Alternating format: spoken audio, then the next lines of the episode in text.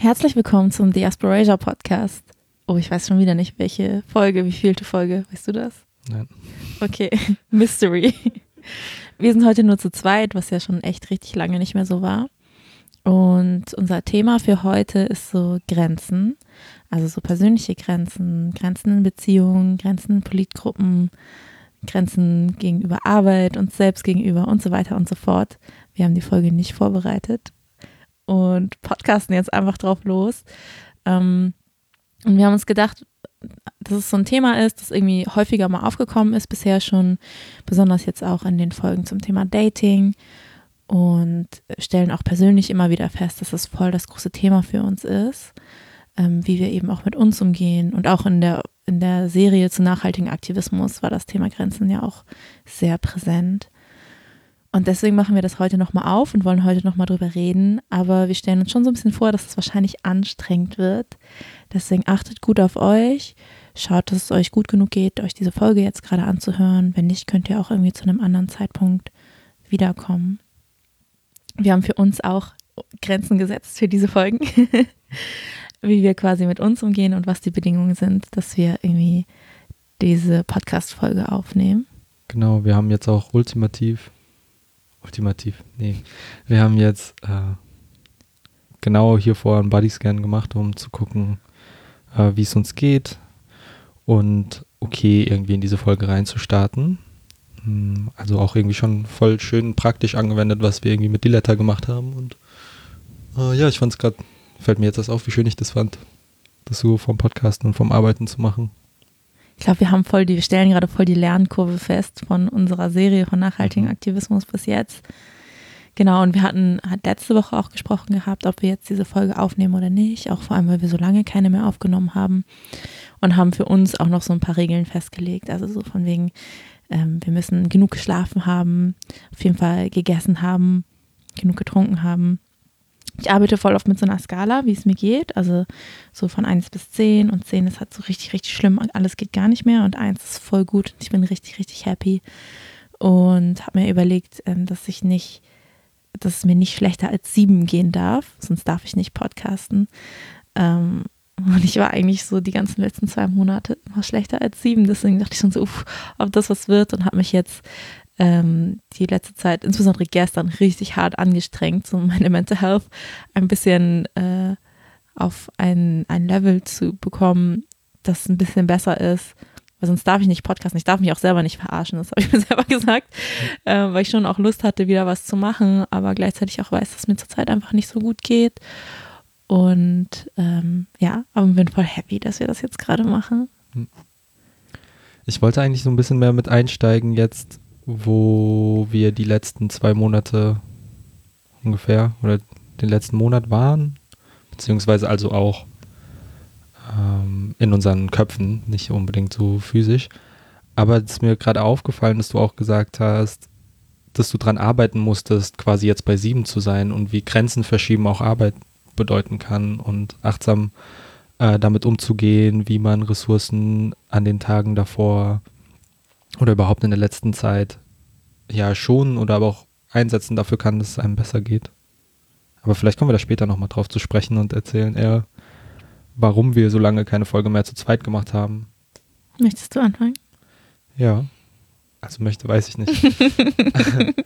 ähm, es ging ja schon so Anfang des Jahres irgendwie los, dass ich gesagt habe, so ja, keine Ahnung, was ich Leuten noch erzählen soll. Ich nehme voll gerne die Rolle von einer Interviewperson ein, die so ja so Bälle hin und her spielt, wenn es um ExpertInnen geht, die quasi extern sind.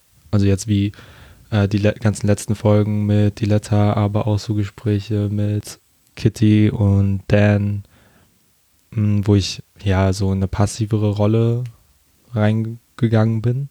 Auch wenn ich meine Perspektive mit eingebracht habe, was jetzt aber nicht so dieses Zweiergespräch zwischen uns war die ganze Zeit und mir da so sehr unsicher war, was sind Inhalte, die ich reinbringen will, wo stehe ich auch gerade, sind wir beide überhaupt noch auf so, also ne, geht es noch überhaupt, funktioniert das, wenn wir das weitermachen, war mir so sehr unsicher. Zum einen halt auch kapazitätenmäßig, ne, wenn wir diese Folgen machen und irgendwo anders rausfahren oder Leute hier einladen, dann bleibt ja auch wenig Zeit und wie immer der Struggle mit Lohnarbeiten, Organisierungen, Gruppen, wer so das politische Weltgeschehen verfolgt, merkt gerade, wie intensiv Menschen auf der Welt kämpfen und ja, genau, Organisierung hier, was kann ich hier dafür machen? Also auch diese Kapazitätenfrage. Ähm, genau, was bleibt da eigentlich noch übrig zum Podcasten und welche Priorität hat es? Also das war so genau die Sachen bei mir. Ich glaube, das war's. ja. Ja, vor allem auch diese Kapazitätenfrage war mir halt auch immer sehr groß im Kopf. Also ich habe das Gefühl, das Podcasten gibt mir schon auch sehr viel und das bringt voll Spaß und ist auch irgendwie voll so, also bringt mir irgendwie auch so voll viel Selbstreflexion und einfach so die nähere Auseinandersetzung mit Themen finde ich voll schön und dann auch irgendwie so das nach draußen zu tragen und auch einfach so diese Plattform haben, zu haben und zu wissen, dass Leute uns hören, ist voll das krasse Gefühl. Und habe aber so die letzten Monate gemerkt, dass mich das auch krass überfordert. Also, dass ich so richtig viel Verantwortungsgefühl spüre für sehr viele Sachen. Also so allgemein so Sachen, die ich organisiere hier in Frankfurt, weil ich das Gefühl habe, dass irgendwie so richtig viel also ich habe das Gefühl, dieses ganze Jahr über, ich habe so viele Veranstaltungen organisiert und ich habe das Gefühl, ich habe bestimmt so, weiß ich nicht, 80 Prozent aller irgendwie so Veranstaltungen, die so BIPOC-Perspektiven im Mittelpunkt haben, habe ich organisiert und ich bin so richtig hart über, überm Limit eigentlich. So, ich kann nicht mehr und es ist zu viel Arbeitsaufwand und zu viel Verantwortung auch und ähm, muss gerade auch sehr hart Grenzen setzen, um einfach so zu schauen, wie es mir geht, damit es mir irgendwie gut gehen kann. Und gleichzeitig auch irgendwie ja so viel Öffentlichkeit haben und auch wirklich zu merken, dass es so viel Verantwortung mit sich bringt, wie wenn Leute zum Beispiel einen sagen, dass man irgendwie voll das Vorbild ist, löst es bei mir so richtig viel Anxiety aus. So an sich ist das voll schön, ähm, wenn Leute einem sowas mitteilen. Aber ich denke dann voll oft so, nein, das geht nicht. So, ich bin kein gutes Vorbild und macht nicht so wie ich. Das ist voll ungesund. Und ähm, habe damit voll viel gestruggelt, dann auch irgendwie so ein Bedürfnis, dass ich hatte sehr viel so ein Bedürfnis, mich richtig krass zurückzuziehen und irgendwie nur zu Hause zu bleiben und nicht so viel nach außen zu gehen und auch nach außen so präsent zu sein. Und bin auch so in letzter Zeit irgendwie zu gar keinen Veranstaltungen mehr gegangen und irgendwie zu irgendwelchen Gruppentreffen und so. Weil es irgendwie einfach ein bisschen zu schwierig für mich war, irgendwie auch drauf klarzukommen, angesprochen zu werden und so. Was nicht heißt, dass ihr uns nicht ansprechen dürft. Mhm. ähm, ich glaube, das ist einfach nur eine Sache, die, wo ich gerade für mich irgendwie einen besseren Umgang finden muss und nicht, dass es etwas per se Schlechtes ist. Und habe ja, und insbesondere der letzte Monat war sehr hart für mich, weil einfach sehr viel Mental Health Struggles und es sind einfach voll viele Sachen passiert, die voll krass waren, die mich richtig krass verletzt haben und die super viel getriggert haben. Und hatte das Gefühl, so, ich weiß gerade gar nicht, was ich überhaupt nach außen kommunizieren kann oder was ich irgendwie so sagen kann. Ähm, und mich sehr unsicher gefühlt und auch irgendwie so mit mir sehr unsicher in dem, wo ich überhaupt stehe und was für Positionen ich irgendwie zu verschiedenen Sachen habe und hatte dadurch das Gefühl, so, ey, wenn ich nicht weiß, was ich sagen will, warum soll ich dann überhaupt was sagen? Oder wenn ich mir nicht sicher bin in dem, was, was ich gerade irgendwie vermitteln will, was meine Meinung zu irgendwas ist, ähm, weil ich einfach sehr viel Verunsicherung gerade auch spüre. Ähm, und fand dann voll gut, dass wir beide so ein bisschen drüber geredet haben. Das hat mir auf jeden Fall voll gut getan. Und dann auch einfach zu sagen, okay, hey, wir podcasten heute, wir haben nichts vorbereitet, wir haben ein ungefähres Thema und wir reden einfach so ein bisschen und stellen das dann hoch und dann ist es halt einfach so. Und dann auch so ein bisschen von diesem Anspruch loszulassen, von wegen, ja, wir müssen das und das vorbereiten und das muss so die beste Folge ever sein, weil ich habe das Gefühl, unsere ganzen letzten Folgen waren schon voll gut. Also danach dachte ich immer so, wow, ich habe selber richtig viel gelernt und ähm, das waren voll die guten Themen. Und ich habe das Gefühl, es hat sich so immer noch gesteigert, wo ich dachte, das kann sich gar nicht mehr steigern. Und irgendwann war das so, oh Gott, wir müssen richtig gute Podcast-Folgen produzieren. Und jetzt so, okay, whatever, wir machen jetzt gerade einfach so ein bisschen, wie es gerade ist. Und das finde ich auch, das fand ich am Anfang so schön, dieses, uns hört doch eh niemand zu, deswegen labern wir einfach so, wie wir gerade Lust haben und die, die uns zuhören, die kennen uns wahrscheinlich eh persönlich und ich glaube dadurch, dass das so ein bisschen gewachsen ist oder mehr gewachsen ist, als ich zumindest erwartet habe, kommt auch gleichzeitig dieser Erwartungsdruck. Ich glaube, wir haben uns nie irgendwie vorgestellt, dass der Podcast so groß wird und mhm. dass so viele Leute zuhören würden. Mhm. Und das, das spielt dann halt auch voll viel so eine Frage von Sicherheit auch eine Rolle. Also so, weil wir teilen schon sehr persönliche Sachen. Und ich hatte jetzt in letzter Zeit echt so ein paar Momente, wo ich dachte, so scheiße, was wenn meine Eltern das rausfinden, dass ich das hier mache und was ich hier alles erzähle. Und so, das geht nicht, bin nicht geoutet, so, das ist richtig schwierig. Mhm. Und dann auch irgendwie so in Kontexten von, dass ich in letzter Zeit auch festgestellt habe, so, ey, nicht alle Leute wollen eine gute Sachen für mich. Und ich mache, ich bin sehr verletzlich hier. Um, ähm, und das ist halt auch irgendwie so eine Sache, über die ich mir voll viele Gedanken machen musste oder mir immer noch irgendwie so Gedanken mache. Und dann natürlich halt immer so dieses Ding mit so Hate-Mail bekommen und Morddrohungen bekommen. Das ist halt ein richtig schwieriges Gefühl auch, wenn du irgendwie so so diese Illusion von Sicherheit, die man vorher vielleicht hatte, noch ein bisschen mehr verliert. Aber wir machen, weil das klingt jetzt alles so Depri, aber wir machen auch Sachen, damit es besser wird. So zum Beispiel machen wir jetzt auch noch endlich mal eine Supervision. Wir hatten das Angebot ja schon vor lange bekommen mhm. und gehen das jetzt an, das wirklich zu machen. Und ich glaube, das ist auch richtig gut. Hm. Voll. Vielleicht um zu dem Thema zu kommen. Mhm. Was für eine Rolle spielen bei dir dann Grenzen, wenn du sagst, du struggles und du merkst, nicht alle wollen nur Gutes für dich. Ähm, welche Rolle spielen Grenzen daran, wie du dich bewegst, quasi in welchen Räumen du dich aufhältst, wo nicht und so weiter? Ich glaube, so im Mittelpunkt von allem steht hauptsächlich zu spüren, wie es mir gerade geht und dann davon irgendwelche Konsequenzen abzuleiten. Also, und, und das ist halt so eine Sache, die ich richtig krass lernen musste, wirklich zu spüren, wie es mir geht und dann auch zu verstehen, was gerade in mir los ist. Und ich habe das halt auch immer noch, dass sich manchmal so Sachen passieren und ich dann erst so zwei Tage später checke, ah, okay, das ist wegen das und das und mein Körper hat gerade diese Reaktion oder mir geht es so und so, weil das und das passiert ist. Und ich glaube, ja, dass ich ähm, da immer mehr so feintune, also dass ich das schon das ist halt echt voll der lange Prozess, das wirklich zu verstehen und mich selber zu verstehen und was für Gefühle ich habe und was ich für Körperreaktionen habe. Und ich glaube, dass ich irgendwie damit, wann habe ich mich damit das erstmal beschäftigt? Ich muss mal kurz nachdenken. Vielleicht so vor drei Jahren. Und dass ich jetzt langsam mehr verstehe und auch sensibler bin für wirklich, ähm, was es bedeutet, in bestimmte Spaces reinzugehen und dann auch Vorentscheidungen zu treffen. Gehe ich wirklich in diese Spaces rein? Ähm, und dann auch Sachen absagen zu können. Das fällt mir nämlich oft richtig schwer, weil ich mich verpflichtet fühle. Mm, und dann jetzt irgendwie so zu lernen, okay, ich muss mich nicht verpflichtet fühlen. Ich muss, das, wofür ich mich verpflichtet fühlen kann, ist dafür zu sorgen, dass es mir gut geht. Und die anderen Sachen sind einfach nicht so wichtig, sondern das Wichtigste ist gerade wirklich irgendwie mich einigermaßen auf einem okayen Level bewegen zu können. Und dafür muss ich bestimmte Sachen machen.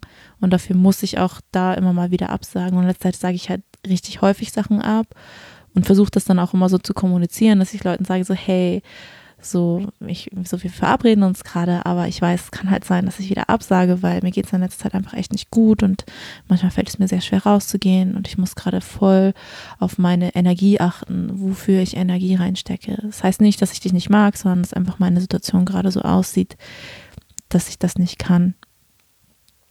Und das zu machen, ohne sich dabei schlecht zu fühlen, ist, glaube ich, irgendwie voll der wichtige Prozess. Und ich glaube, wir haben irgendwie alle irgendwie so gelernt, dass man sich dabei schlecht fühlt, wenn man irgendwie so Grenzen setzt. Ähm, dabei ist das irgendwie so was, was voll okay sein sollte, zu sagen so, nee, so nicht und jetzt gerade nicht und das fühlt sich für mich nicht gut an. So, das ist das Recht, so jeder Person zu sagen, das fühlt sich für mich nicht gut an, deswegen möchte ich das nicht. Aber dass das irgendwie so ein, ich habe voll das Gefühl, ist so ein Tabu und es wird dann irgendwie als so ein zu krass, zu viel, zu unhöflich, zu irgendwas gesehen. Ähm, aber irgendwie auch so ein bisschen ohne Schuldgefühle Nein sagen zu können, ist das eine Sache, wo ich auf jeden Fall gerade sehr viel dran arbeite. Hm. Voll gut. Ich glaube auch, wie gut eine Organisierung mit Menschen, egal in welcher Gruppe oder Kollektiv oder was weiß ich, auch immer es ist, ist, glaube ich, wirklich, wie gut schafft die Gruppe, eine Atmosphäre zu schaffen, wo Menschen absagen können, ohne sich schlecht zu fühlen. Wie gut ist die Gruppe so kollektiv aufgestellt, um Sachen auch auffangen zu können. Jetzt gar nicht so emotional im Sinne von, wir machen jetzt äh, so Therapiearbeit oder so zusammen, sondern wenn die Aufgaben übernommen werden müssen oder die Gruppe sich vorgenommen hat, was zu tun, wie gut kann man Sachen auslagern und dann die Leute auch zu schützen und zu sagen, hey, du machst heute mal weniger oder bitte mach heute mal weniger, vielleicht mhm. eher so oder diese Woche oder so oder dir geht so schlecht, wir stemmen das als Gruppe, ist ja voll viel auch Mm, mit dem Verlagern von Verantwortung auf sich und so dem Kollektivieren von Veranstalt Ver Verantwortung. Also ähm, wir wollen irgendwas zusammen machen, was das auch immer ist. Eine Person kann das nicht, deswegen verteilen wir das auf die anderen Menschen. Ja. Aber hast du so praktische, gute Erfahrungen damit? Weil ich habe das Gefühl, so wir sagen immer so, wir wollen das und wir reden drüber, aber ich sehe keine praktischen Beispiele tatsächlich, wo Leute sagen so, hey, ähm, das ist mir wichtig und ich habe das in die Gruppe eingebracht und wir machen das jetzt so und so und praktisch umgesetzt funktioniert das gut, weil ich habe sehr oft das Gefühl, dass es dann halt irgendwie so äußere Faktoren irgendwie sehr viel Druck machen und dann halt solche Sachen sofort dran zerbrechen und das dann halt schon wieder weniger wichtig ist. Aus so aktuellen Organisierungen, aus meinen Kreisen zumindest, könnte ich jetzt kein positives Beispiel nennen, aber ich weiß früher, dass es vor allem ähm, beim ja, Café-Kollektiv, was zu Anfang des Podcasts ja auch noch da war und äh, wo wir beide und ich, auch bevor du nach Frankfurt gekommen bist, sehr aktiv war. Ich habe das Gefühl, das hat richtig gut funktioniert tatsächlich.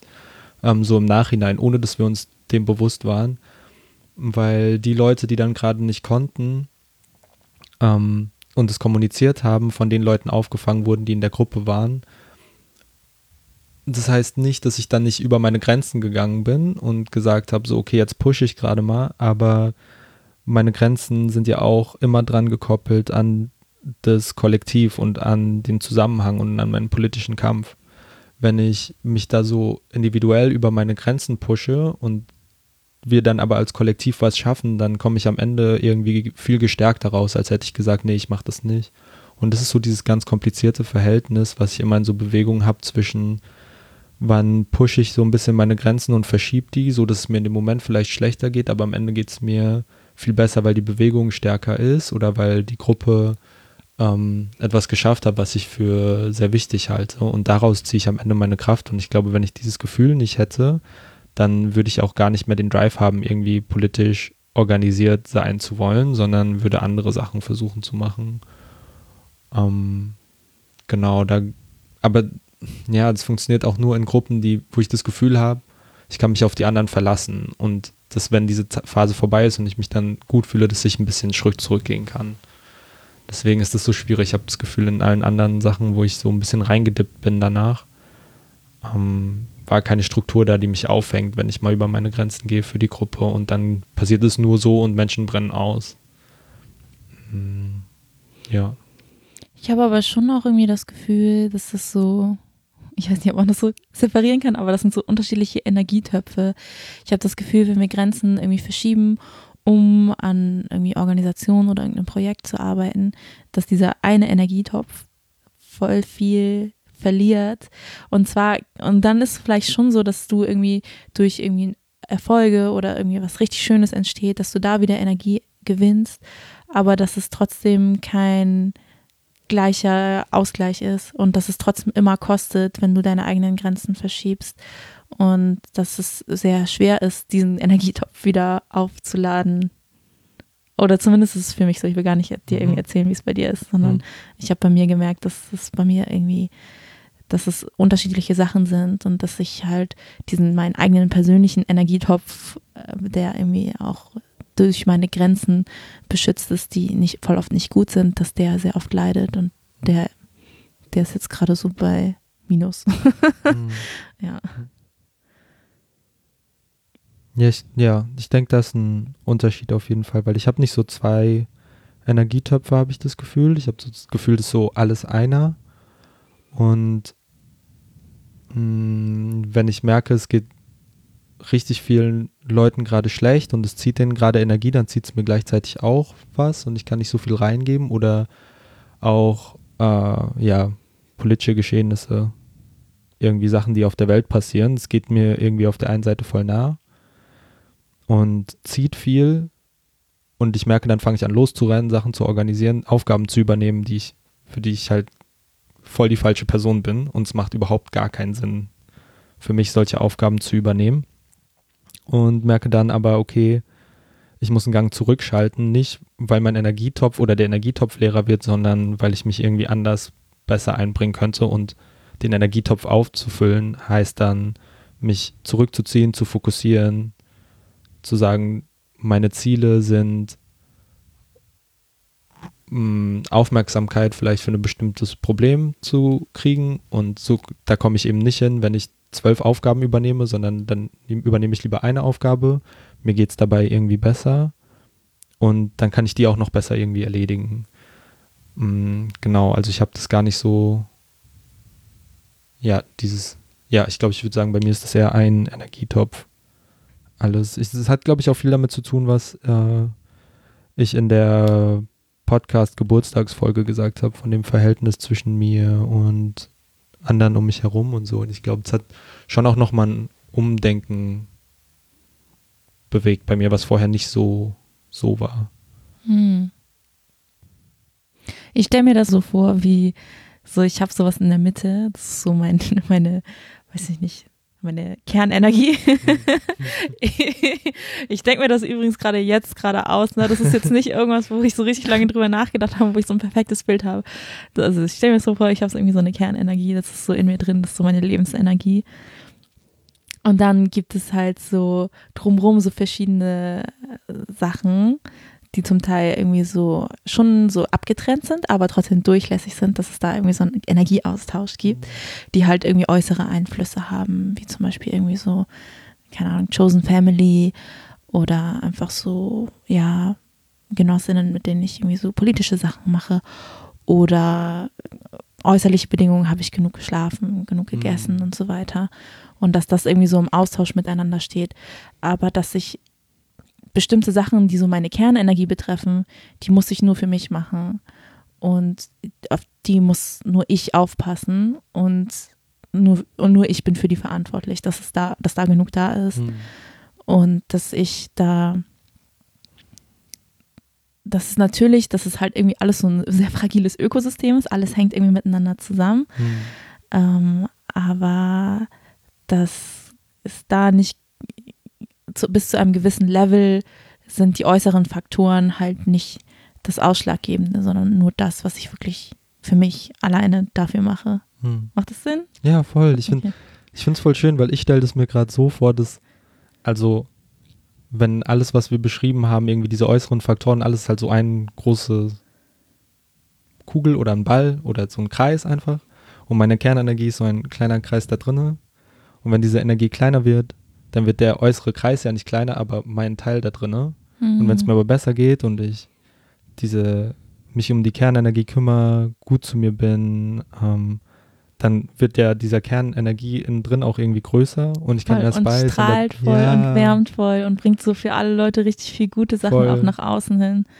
Mega. Oh, voll schön. hm. Wow, das gefällt mir gerade richtig gut. Ja. mir ist gerade noch eingefallen, weil in dieser ersten Folge, die wir mit Kitty und Dan aufgenommen hast, hast du ja dieses Buch von Hornscheid empfohlen. Mhm. Wie heißt das nochmal? Ähm, das ist ein Doppelbuch. Auf der einen Seite Kapitalismus entlieben und auf der anderen Seite zu lieben als politisches Handeln. Ich habe da auf jeden Fall letztens reingelesen und weiß noch nicht genau, wie ich dieses Buch finde. Mhm. Aber auf jeden Fall gibt es da auch irgendwie einen Teil, da geht es so ein bisschen um Grenzen als so neoliberales Konzept. Mhm. Weißt du, welcher Teil ja, das ist? Ja. Weil ich habe, auf jeden Fall hatte ich so Momente, wo ich mich voll dran gestört habe oder, oder ich dachte irgendwie, oh, ich weiß gar nicht, ob ich das so gut wiedergeben kann, weil ich habe es nicht so mit 100% Aufmerksamkeit gelesen, sondern so ein bisschen nebenbei. Mhm. Mm, aber dass es da irgendwie so ein bisschen so eine Kritik an Grenzen irgendwie gab, sich ständig irgendwie abgrenzen zu müssen und so weiter und halt das so das Individuum so im Mittelpunkt steht und nicht auch so eher so kollektive Aspekte vom Miteinander und habe mich gefragt, wie du das findest, weil ich mhm. hatte da auf jeden Fall so sehr viele emotionale Widerstände gegen, vielleicht auch weil einfach, weil es mir sehr schwer fällt, Grenzen zu setzen und dass ich so viel dran arbeite und so viel Energie reinstecke, das zu lernen und gerade so denke, so, okay, ich muss das gerade machen und das ist gerade so mein Weg, damit es mir gut gehen kann und das hat es irgendwie so ein bisschen angezweifelt, ob es wirklich das Richtige ist und ich glaube, deswegen war ich so ein bisschen so, hm, nee, das hm. mag ich nicht. hm. Aber wollte dich mal fragen, was du dazu denkst. Und ja, das Kapitel fand ich auch nicht so gut, ehrlich gesagt. ähm, ich kann die Kritik daran verstehen, an Grenzen als so liberales Ding, so wie Staaten Grenzen haben und Grenzen irgendwie schlecht sein können, ist das für das Individuum auch so. Ich fange erstmal an mit dem, was Len Hornscheid gesagt hat. Ich hoffe, ich kann das so wiedergeben. Ähm, genau, dass alle Staaten Grenzen haben, die Menschen limitieren und in der Psychotherapie vor allem gesagt wird, dass die eigenen Grenzen zu stärken auch was voll Gutes ist. Wenn Menschen eigene Grenzen haben, dann ist das voll gut. Und Len Hornscheid sagt eben, dass äh, diese Grenzen voneinander separieren, die stehen uns im Weg, zusammenzukommen und uns gegenseitig füreinander zu öffnen. So, also irgendwie so habe ich die Kernthese irgendwie dieses Kapitels noch im Kopf ich habe damit mehrere Probleme auf jeden Fall. Ich gehe damit, wo ich zustimme, ist Grenzen als liberales Konzept, wenn es um, wenn diese, was wir als Kernenergie beschrieben haben, nicht mehr gesehen wird in dem größeren Rahmen. Wenn man nur noch sagt, ich kümmere mich um mich selbst, was mit den anderen passiert, ist eigentlich gerade vollkommen egal. Ich achte nur auf mich. Das ist so ein sehr individualistisches Denken, also ein Denken, was nur das Individuum fixiert und die eigenen Bedürfnisse viel höher priorisiert als das, was einer Gemeinschaft gut tun kann. Von daher würde ich sagen, ja, das ist sehr kritikfähig. Ähm, ich glaube, wenn man die eigenen Grenzen aber in dem größeren Rahmen sieht, so wie wir das vorhin irgendwie beschrieben haben, ist das, greift dieses Konzept schon wieder nicht mehr. Und ich würde auch mit der Analyse von alle staatlichen Grenzen sind schlecht hätte ich vor vier Jahren gesagt, ja, okay, aber wenn wir uns darüber Gedanken machen, dass viele Staaten erst daraus entstanden ist, sind, um sich, um Dekolonisierungsprozesse einzuleiten, also um zu sagen, okay, wir kämpfen jetzt alle gegen ähm, die Colonizers aus Europa oder wo sie auch herkommen mögen, müssen ja eine Gruppe von Menschen, die gar nicht gesagt haben, es gibt ein Wir vorher, weil was hatten die miteinander zu tun? So weiße Menschen sind dahin gekommen, haben gesagt, ihr gehört jetzt zusammen in ein Land, äh, mussten sich dann das nehmen und benutzen, um zusammen zu kämpfen. Ich weiß nicht, wie gut das auf so eigene Grenzen zurückzukoppeln ist, aber es hat ja einen Grund, warum wir Grenzen haben und das sind ähnliche Gründe, wie das auf staatlicher Ebene im Kolonialismus stattgefunden hat. Und auch, wenn wir uns irgendwie Haiti angucken und Israel, was auch immer außenpolitisch passiert, sind es Staaten, die sich verfasst haben, bei Haiti alle versklavten schwarzen Menschen einen Schutzraum zu bieten oder allen jüdischen Menschen einen Schutzraum zu bieten. So, ähm, ich finde, ja, es ist ein bisschen gefährlich zu sagen, ja, okay, alle Staaten und Grenzen prinzipiell scheiße, muss weg, so. Ja, hätte ich vor vier Jahren noch anders gesagt, aber mittlerweile, ähm, genau, kann ich mit diesem Kapitel nicht so viel anfangen aus diesen Gründen. Hat Sinn gemacht? Mhm, okay. Voll, doch, ja. voll, auf jeden Fall. ja, ich habe auch drüber nachgedacht, dass äh, ich glaube, mm, in irgendeiner Folge, ich weiß gerade nicht mehr, welche Folge das war, von dem Healing Justice Podcast, war eine Person und die Person hat nur ganz kurz was gesagt, aber da ging es halt so um äh, ja, das Konzept von Codependency und dass Codependency halt nicht unbedingt was Schlechtes sein muss aus so einer dekolonialen Perspektive. Vielleicht sollte ich erstmal Codependency erklären, mhm. oder? Okay, ich hoffe wirklich, ich kann das jetzt gut erklären. Mhm.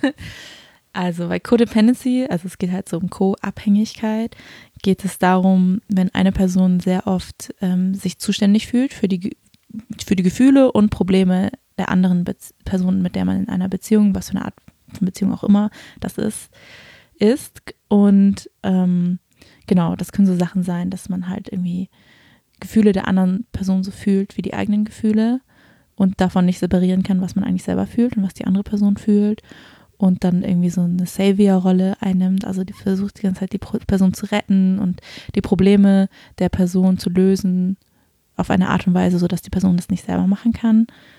Ähm, und dass es eben so eine sehr einseitige Beziehung ist, dass irgendwie, also dass es nicht so ein richtiger Exchange ist oder so eine Beziehung auf Augenhöhe, sondern dass eine Person immer sehr viel für die andere da ist und sehr viel für die andere macht. Ähm, und genau, also dass man irgendwie so einen Hauptteil von so emotionaler und so Mental Health und finanzielle und physischen Support leistet, ähm, während die eigenen Bedürfnisse und Grenzen nicht wahrgenommen und gespürt werden können und nicht geachtet werden können. So würde ich Codependency verstehen. Die eigenen Grenzen von der Person, die sich daran um die andere Person quasi mhm. kümmert. Okay. Mhm. Mhm. Voll. Und so bisher, so wie ich das Konzept kennengelernt habe, habe ich das als etwas Negatives kennengelernt, wo man so ein mhm. bisschen von, ja, also dran arbeiten sollte. Und ich merke auf jeden Fall, dass ich das auch voll krass habe. Mhm. Und dann habe ich halt das irgendwie, diese, kam dieser Satz in dieser Podcast-Folge, wo dann gesagt wurde, so ja, aber Codependency, wir sehen das auch als was Positives in Community, wie wir halt irgendwie so diese Grenzen von Individualismus mehr auflösen mhm. und mehr so ein Zusammensein finden. Und dann dachte ich so, wow, okay, krass. Ich weiß gar nicht, wie ich irgendwie dazu denke, aber dann muss es halt auch irgendwie so ein gesundes Umfeld sein. Mhm. Ähm, und habe dann auch drüber nachgedacht, wie das so ist, auch irgendwie mit dem Hintergrund von meiner Familie ähm, und vor allem so meiner Mutter und auch, wir haben uns letztens voll gestritten, weil sie findet, dass ich mich nicht genug melde. Mhm. Der Klassiker so.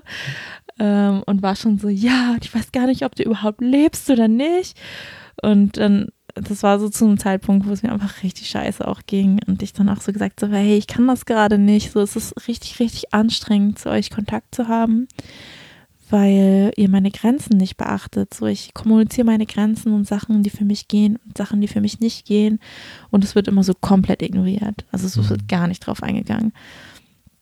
Und dass ich dadurch halt einfach nicht so viel Kontakt gerade haben kann, weil es mich das richtig krass anstrengt. Und ich habe einfach die Energie dafür nicht. Und ich muss gerade so jedes kleine bisschen, das ich an Energie habe, muss ich gerade schauen, wo ich das hin tue, einfach um so meinen Alltag bewältigen zu können. Und dann war meine Mutter so, äh, was sind überhaupt Grenzen? Warum musst du mal alles definieren und in Kategorien packen? Und dann war ich halt in dem Moment so mega deutsch für sie. Und hm. sie war dann so, so oh, warum habe ich, warum wachsen meine Kinder hier so in Europa auf und haben so komische Konzepte im Kopf mhm. mäßig?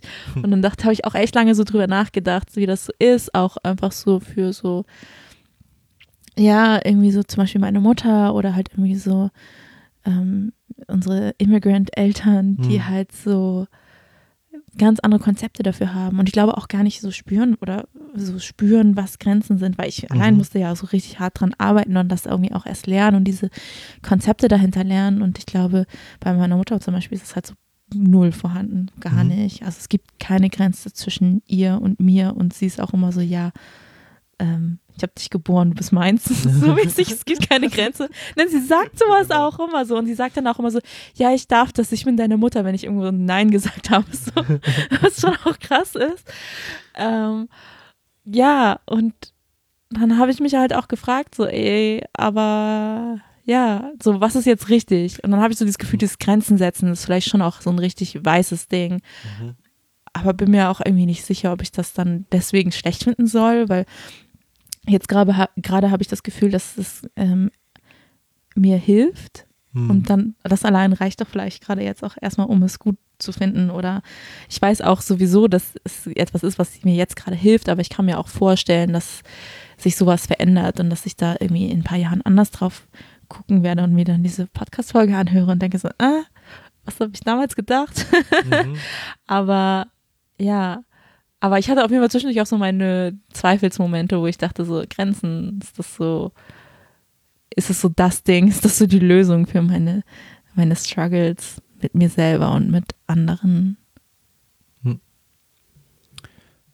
Ja, ich kenne es auch von meiner Mutter genauso.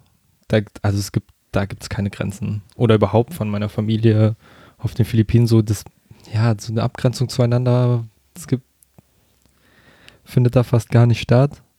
Oder zumindest so nicht so, dass ich das irgendwie spüren würde. Und meine älteren Schwestern, meine Mutter hat denen immer erzählt, dass sie Zwillinge sind, was totaler Quatsch ist. Es sind drei Jahre Unterschied zwischen denen, aber hat denen erzählt, dass die Oh, Zwillinge drei sind. Naja, und die haben sich äh, ein Zimmer geteilt. Also wir drei Jüngeren haben uns ein Zimmer geteilt und die zwei Älteren oben halt. Und im einen Zimmer hat meine Tante noch geschlafen. Als meine Tante ausgezogen ist, war das quasi ein freies Zimmer. Meine Schwestern waren so, ja, junge Teens, glaube ich, so 13 rum. Und äh, das heißt, die andere 16, das heißt, die wollten auch ihren eigenen Space irgendwie haben, verstehen, glaube ich, viele Menschen. Und meine Schwester ist dann, also die jüngere von den Älteren, ist dann rüber ins andere Zimmer gezogen, aber so heimlich. Meine Mutter durfte davon nichts wissen, hat dann so mal da auf der Matratze geschlafen und dann mal so eine Kerze hingebracht, ein paar Bücher und so, ne, so heimlich umgezogen. Und als meine Mutter herausgefunden hat, dass meine Schwester jetzt in dem anderen Zimmer wohnt und die andere Schwester in dem anderen Zimmer, war sie außer sich und war so, was, ihr seid Zwillinge, ihr macht alles zusammen und hat geweint und so. Und ich, war, ich weiß Oh, noch, ich war so verwirrt. Was passiert hier gerade? Da ist doch ein freies Zimmer. Ist doch nice.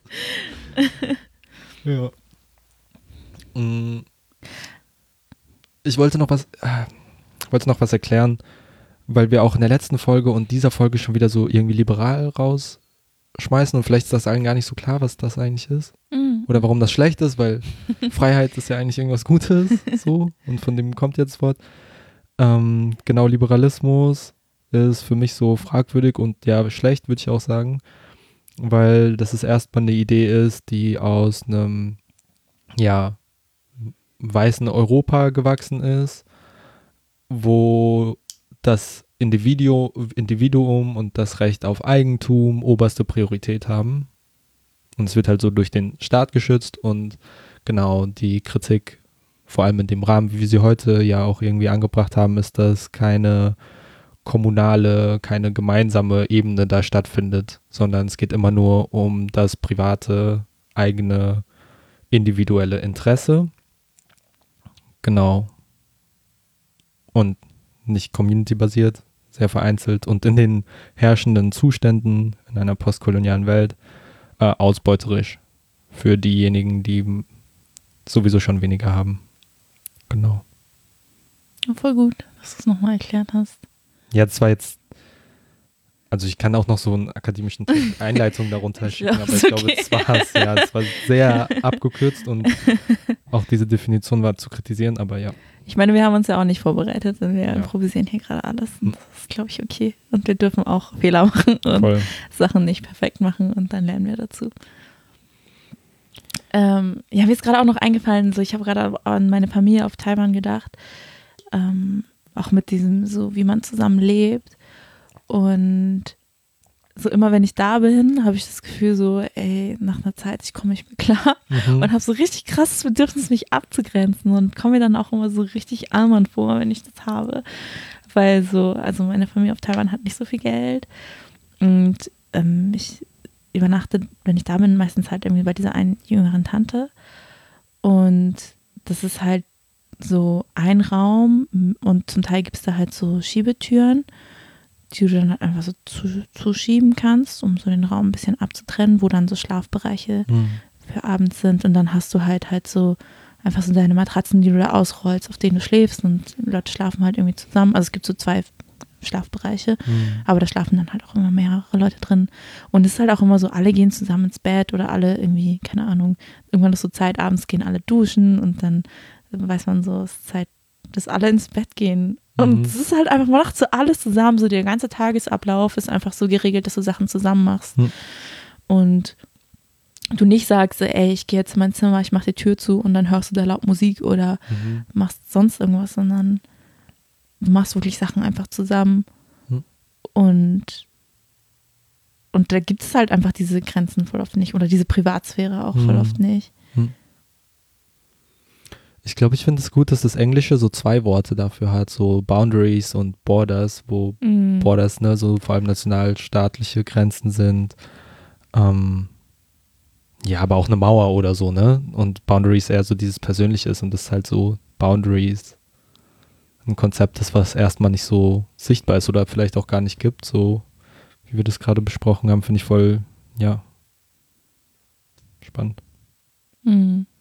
Ja, ich glaube auch so, ja, es gibt halt so viele Grenzen, also Boundaries, die wir halt in so vielen unterschiedlichen Konstellationen benutzen, also so in Beziehung zu anderen, aber auch eben, was voll wichtig ist in Beziehung zu uns selber, so. Hm. Vor allem auch habe ich das richtig krass gemerkt, so in dem, was für Boundaries wir für uns gesetzt haben in Vorbereitung für diese Podcast-Folge, so mhm. wann dürfen wir podcasten und wann nicht und halte ich mich da dran.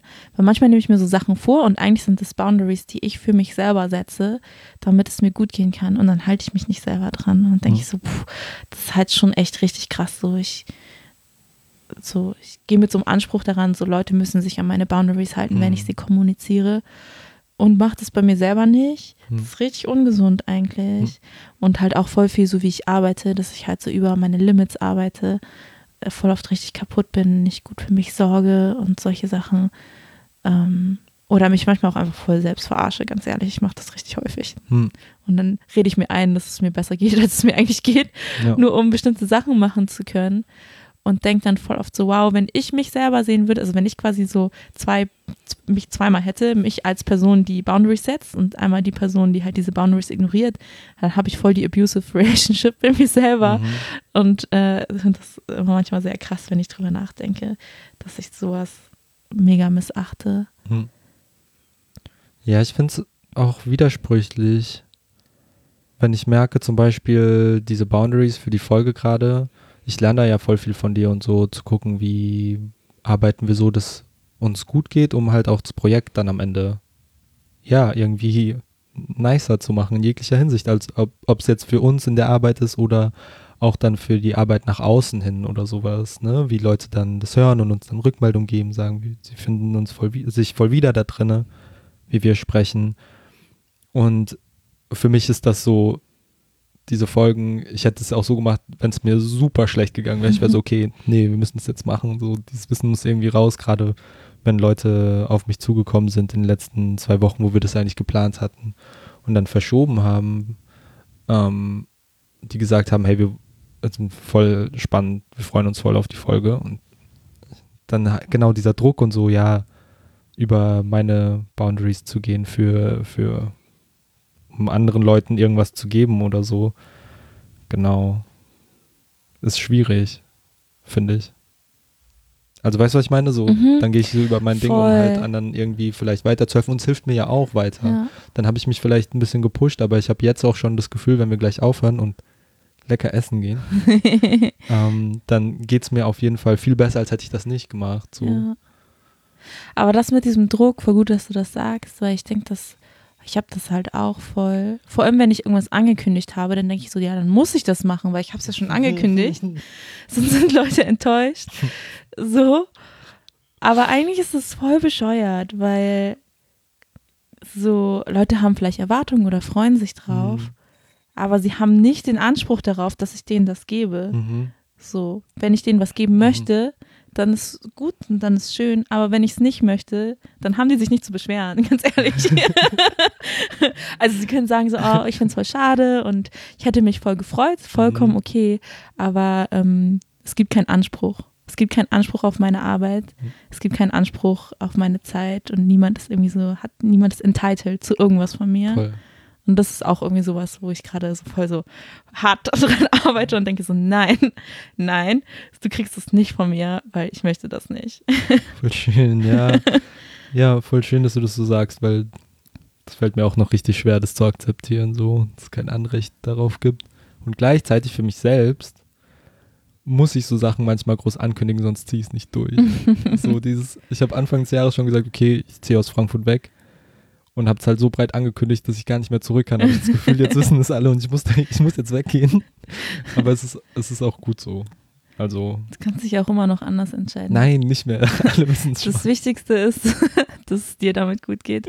Und wenn du das Gefühl hast, dass es dir besser geht, wenn du hier bleibst, dann ist es vollkommen legitim zu machen. Und Aber es ist voll egal, ob die anderen das und das denken oder die und die Erwartung haben.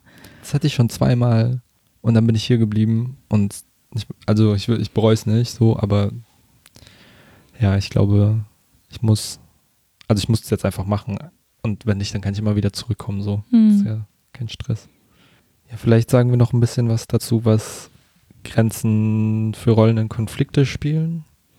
Oha, hartes Topic.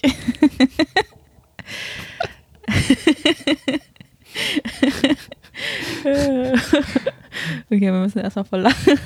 Aber es ist gar, ich musste gerade, ich habe mich gerade gefragt, nee, das ist noch gesundes Lachen. In letzter Zeit habe ich sowas voll häufig, so in Situationen, die so richtig abgefuckt sind, dass ich einfach anfange zu lachen. Und manchmal frage ich mich in diesen Momenten, ob ich wahnsinnig werde. Hm. Aber das war gerade noch okay. Das oh Gott, jetzt kommt es aber. Nein, Spaß. Ja, es war ja auch, weil wir so, also es hatte ja schon einen Grund, warum wir gelacht haben, weil wir so getan haben, als hätte es uns voll überrascht, obwohl wir uns abgesprochen haben. Nicht einfach aus dem Nichts. ja. okay, Konflikte. Ja, voll schwierig. Ich glaube, ich glaube tatsächlich, dass nicht kommunizierte Grenzen voll oft im Kern der Konflikte liegen, Mhm. tatsächlich. Und dass es halt irgendwie Grenzüberschreitungen gibt und aber irgendwie Leute sich nicht safe genug fühlen oder irgendwie in der Lage fühlen oder vielleicht auch nicht wissen, was ihre Grenzen sind und deswegen die nicht kommunizieren. Hm. Mm. Ja, und finde das halt immer sehr schwierig, so einen Space zu haben, wo du sagst, okay, ich übernehme Verantwortung für meine Gefühle und meine Grenzen. Ich muss die kommunizieren. Ich kann nicht erwarten, dass eine Person Grenzen errät, die ich nicht kommuniziert Mhm. habe. Es ist meine Verantwortung, meine Grenzen zu kommunizieren. Gleichzeitig aber möchte ich auch die Verantwortung von der anderen Person nicht komplett nehmen, einen Space zu schaffen, in der Grenzen kommuniziert werden können. Das ist voll wichtig. Ähm, und ich glaube, dass man halt, wenn man in einer Beziehung zueinander ist oder in einer Politgruppe miteinander arbeitet, dass alle gemeinsam Verantwortung für die Mhm. gemeinsamen Grenzen tragen. Und dass das halt voll oft nicht der Fall ist. Oder dass es halt voll oft ähm, ja, so schwierig, schwierig ist. Also ich meine, wir müssen es ja auch erstmal lernen, das machen zu können. Wir müssen Mhm. die Sprache dafür finden, wir müssen die Gefühle in uns finden, diese Grenzen überhaupt spüren zu können. Und dass wir alle auf irgendeine Art und Weise traumatisiert sind. Ich, also ich will uns auch nicht so pathologisieren, aber dass wir halt schon so alle unsere so Bürde mit uns tragen Hm. was irgendwie das Leben mit uns bisher gemacht hat und dass es da voll viele Verletzungen gibt, dass es da voll viele Trigger gibt und dass voll oft Leute auch nicht unbedingt in der Lage sind, ihre Grenzen zu kommunizieren. Ich weiß, dass ich das sehr lange nicht konnte und ich weiß auch, woran es liegt. Und halt irgendwie so, keine Ahnung, abusive Familie und halt in Deutschland aufgewachsen sein, so. Und die ganze Zeit so grenzübergriffiges Verhalten zu erfahren als irgendwie eine Person, die rassifiziert wird, die als weiblich gelesen wird, die sexualisiert wird, dass, dass sowas die ganze Zeit konstant passiert und man sich dann irgendwie so dran gewöhnt, dass es halt irgendwie so die ganze Zeit passiert und du dann irgendwann das auch gar nicht mehr richtig merkst, dass es halt wirklich konstant weiter so geht und so Mhm. passiert. Und finde es dann voll schwierig, wenn ähm, also ich finde ich finde es so schwierig für mich zu sagen, so hey, jetzt sind gerade voll viele Grenzen überschritten und deswegen breche ich den Kontakt ab oder deswegen gebe ich irgendwie der Beziehung nicht noch eine Chance oder dieser Gruppe noch eine Chance oder dem Zusammenarbeiten noch eine Chance, Mhm. wenn ich weiß, dass diese die Person oder Personen oder irgendwie die Situation, die gerade so schwierig für mich ist, aus voll vielen Verletzungen heraus auch entstanden sind. Und ich Mhm. möchte irgendwie Raum geben, dass Leute auch irgendwie ähm, ja das lernen können und auch sich selber irgendwie so finden können und was sie selber brauchen. Aber gleichzeitig denke ich auch manchmal so, ich muss mich manchmal schützen und das tut mir immer voll im Herzen weh und ich weiß immer noch nicht genau, wie ich damit umgehen soll. Also ich habe keinen guten Umgang damit, glaube ich. Hm. Also ich glaube schon so, ne? Also Leute, die sich abusive verhalten, ähm, man hat immer das Recht, sich abzugrenzen. Mhm. Und ich finde das auch voll, voll wichtig, jetzt gerade nochmal den Punkt zu machen, weil das klang gerade nicht so. So, man hat immer das Recht darauf, Kontakt mit einer Person abzubrechen, die einem nicht gut tut. Und man hat immer das Recht darauf, dafür zu sorgen, dass es einem gut geht. Mm. ich denke mir nur so manchmal, dass ich voll gerne irgendwie so einen Anspruch hätte, hm. an mich selber ähm, Space halten zu können, in dem ich mit anderen Personen zusammenwachsen kann und wo wir irgendwie über Sachen reden können, ohne uns zu verletzen und irgendwie zusammen gucken können, wie eine Beziehung funktionieren kann. Hm. Aber dass es dann manchmal einfach diesen Punkt gibt, wo, wo es dann einfach so ist, okay, irgendwie kann es nicht funktionieren. Und so wie mit mir gerade umgegangen wird oder mit mir geredet wird, das ist nicht mehr okay. Mhm. Ja. oh Gott. Rede du erstmal, ich muss das mal so durchatmen. ich finde es voll verständlich und gerade weil marginalisierte und so mehrfach marginalisierte Menschen, wie du das ja so auch angesprochen hast, gerade immer zurückstecken müssen im Leben. Du willst als Politgruppe irgendwas machen, brauchst irgendwie Ressourcen. Wo sind die Ressourcen? Halt vor allem bei weißen Gruppen, bei mehrheitlich weißen Gruppen aus verständlichen Gründen. Und wenn du mit denen zusammenarbeiten willst, diese Ressourcen haben willst, musst du zurückstecken. Wenn du in einer Beziehung bist, äh, zwischenmenschlich mit einer Gruppe, also ne, in einer Gruppe, wo äh, eine Person Erfahrung macht, die die anderen vielleicht nicht machen, muss diese Person zurückstecken, weil Menschen so darüber sprechen und es gar nicht wissen können, dass sie Menschen gerade verletzen. Und auch in der, also ne, in Druckverhältnissen, so wie bei der Uni oder äh, Lohnarbeitsverhältnissen, müssen ja Leute ständig zurückstecken, weil sie in so machtärmeren Positionen sind. Mm, und das dann ja irgendwie wahr und ernst zu nehmen und da eine Grenze zu ziehen die auch praktische Konsequenzen hat, spreche ich ziemlich zurück oder ich breche jetzt den Kontakt ab, ist ja so eine Sache, die Menschen ja erstmal gar nicht lernen, die in solchen Positionen sind, wie du das gerade gesagt hast. Und ich würde einen Unterschied machen, beziehungsweise ich mache einen Unterschied für mich, äh, wenn es um Gruppenkontexte geht, wo ich will, dass die Gruppe weitergibt oder dass wir zusammen weiter ein Projekt machen oder verwirklichen oder sowas. Da stecke ich glaube ich, schon viel mehr zurück und kann das auch für mich akzeptieren, weil ich dann denke, okay, es geht gerade, ich wurde gerade verletzt, aber es geht gerade nicht nur um mich, so wir müssen das irgendwie jetzt hinkriegen. Oder aber dann in Beziehungen, wo nicht etwas dahinter steckt, was ich verwirklicht haben will, wo vielleicht gemeinsame Erfahrungen uns zusammen ja, so eine Verbindung zwischen uns schaffen und es vielleicht irgendwie mal schön war. Und auf der anderen Seite Grenzüberschreitung so oft und häufig passiert sind, dass diese Beziehung nicht nur davon leben kann, dass man mal eine schöne Zeit zusammen gehabt hat früher. Und dann sage ich schon auch, ey, ich brauche einfach mehr Abstand oder ich kann das gerade nicht, will das gerade nicht. Und manchmal erkläre ich mich auch gar nicht und bin so, okay, ich weiß nicht, jetzt ein bisschen unfair vielleicht der anderen Person gegenüber, würde ich schon auch sagen, wenn ich das nicht kommuniziere, in puncto, was du gesagt hast.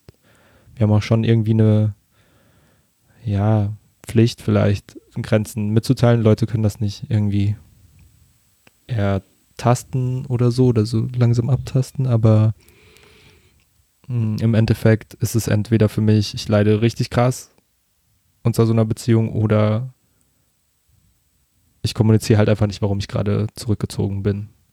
Hm. Ja, ich finde es auch schwierig mit dem Kommunizieren, nicht kommunizieren. Also ich denke schon, dass ich hätte gerne, dass ich das immer kommunizieren kann und dass andere Leute mir sowas auch kommunizieren. Aber ich weiß auch von mir selber, dass ich es manchmal nicht kann, weil ich denke so, wow, die Beziehung ist gerade auf dem Level, das so schwierig ist und ich kann damit nicht umgehen, was passiert, wenn ich diese Grenzen setze, mhm. weil manchmal passieren dann halt noch schlimmere Sachen, wenn man Grenzen setzt. Und Und, und wenn, auch vor allem auch wenn ich so weiß, was meine Trigger sind und wenn ich weiß, okay, ich fühle mich mit dieser Person nicht safe. Ich weiß nicht, ich, glaub, ich glaube, wenn ich Grenzen kommuniziere, dass diese Person richtig krass emotional explosiv reagiert. Ich weiß, ich könnte darauf nicht klarkommen, dann kann mhm. ich das nicht kommunizieren. Ähm, und dann bin ich nur so, okay, keine Ahnung, was ich machen soll. Das ist richtig, richtig schwierig. Und ziehe mich dann manchmal einfach so ein bisschen zurück. Ähm, aber finde das eigentlich auch nicht, ich finde das eigentlich, das ist kein guter Umgang miteinander. Mhm. Und ich möchte das eigentlich nicht so machen, aber weiß nicht, wie ich das sonst irgendwie hinbekommen soll. Und auch so in Bezug auf so gerade Energiesparmodus zu machen, um überhaupt irgendwie im Alltag klarzukommen. Ich kann dann nicht solche krassen Konflikte austragen oder irgendwie Gefahr laufen, dass irgendwie eine Person auf eine Art und Weise reagiert, mit der ich nicht klarkommen könnte und die richtig, richtig viel in mir auslösen würde. Und das ist dann natürlich auch wieder so eine Frage von Selbstschutz. Und das finde ich legitimiert es schon.